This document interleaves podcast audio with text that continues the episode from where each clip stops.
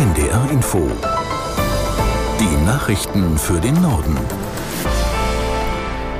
Um gleich 11.30 Uhr mit Claudia Drews. Die Feuerpause zwischen Israel und der Hamas ist heute früh offiziell in Kraft getreten. Abgesehen von einzelnen Kampfhandlungen zu Beginn wird sie inzwischen offenbar eingehalten. Auch aus dem Libanon wird aktuell kein Beschuss gemeldet. Die verabredeten Hilfslieferungen in den Gazastreifen sind nach Augenzeugenberichten angelaufen. Aus der NDR Nachrichtenredaktion Amir Brecht. Die ersten mit Hilfsgütern beladenen Lkw sind demnach von Ägypten aus über den Rafah-Grenzübergang in den Süden des Gazastreifens gefahren. Das berichtet auch ein ägyptischer Fernsehsender. Insgesamt sollen heute rund 200 Lastwagen mit Hilfsgütern und vier mit Treibstoff in den Gazastreifen gebracht werden. Das israelische Militär hat die Zivilbevölkerung mit Flugblättern davor gewarnt, sich in den Norden des Gazastreifens zu begeben. Trotzdem sind laut Augenzeugen hunderte Palästinenser auf dem Weg dorthin, vermutlich um in ihren Wohnorten nach ihren Häusern oder Angehörigen zu sehen. Am Nachmittag sollen die ersten Geiseln der Hamas freikommen. Im Gegenzug wird Israel wohl im Laufe des Tages mehrere palästinensische Gefangene aus der Haft entlassen. Die Grünen Co-Vorsitzende Lang ist mit 82,3 Prozent der Stimmen wiedergewählt worden. Die Delegierten beim Parteitag in Karlsruhe ermöglichten der 29-Jährigen damit eine weitere zweijährige Amtszeit. Lang trat auf dem für Frauen reservierten Platz ohne Gegenkandidatinnen an. Auch der Co-Vorsitzende Nuripur stellt sich zur Stunde zur Wiederwahl. Als Gegenkandidat tritt Philipp Schmargold aus Schleswig-Holstein an.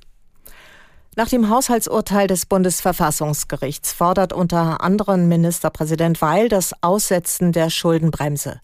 Wie realistisch dies für den Bundeshaushalt 2024 ist, schätzt unsere Kollegin Katharina Seiler ein.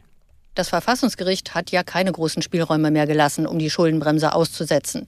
Eine wichtige Voraussetzung ist nämlich, dass der Bundestag vorher eine Notlage beschließt. Und das geht nur, wenn der Auslöser der Notlage mindestens noch spürbar ist. Für dieses Jahr könnte man sich noch auf die Energiekrise als Folge des Ukraine-Krieges berufen. Das will ja Bundesfinanzminister Lindner jetzt auch so machen. Aber für 2024 wird das in jedem Fall schwieriger werden. Verfassungsrechtler haben das auch schon angezweifelt. Und auch in der FDP hält man davon nicht viel.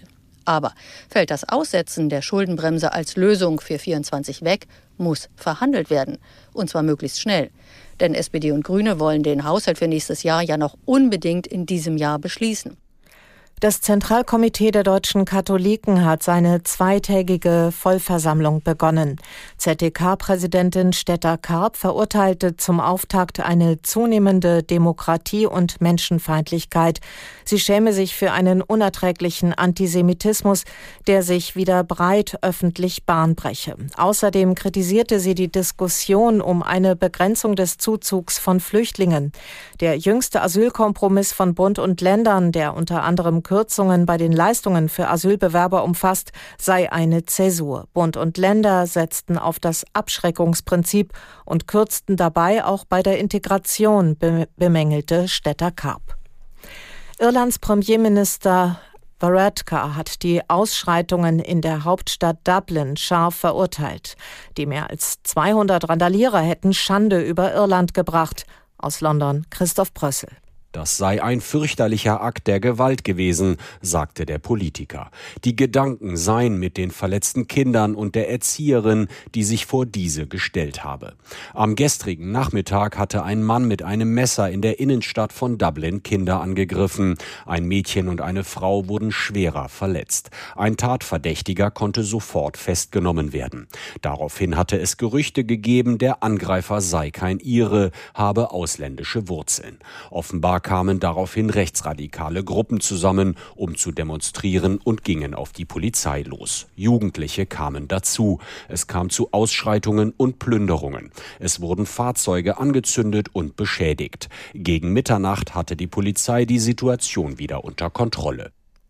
Vor dem Düsseldorfer Landgericht hat der Prozess gegen den Mann begonnen, der im Mai in Ratingen Benzin auf Polizisten und Sanitäter geschüttet und angezündet haben soll. Der 57-Jährige muss sich wegen versuchten Mordes in neun Fällen verantworten. Zum Prozessauftakt wurde die Anklage verlesen. Mehrere Einsatzkräfte waren bei dem Einsatz in einem Hochhaus in Ratingen lebensgefährlich verletzt worden. Das Motiv des Angeklagten ist unklar. In der Wohnung Hatte die Polizei die Leiche der Mutter des Mannes gefunden. Sie war vermutlich bereits mehrere Wochen zuvor gestorben. Und das waren die Nachrichten.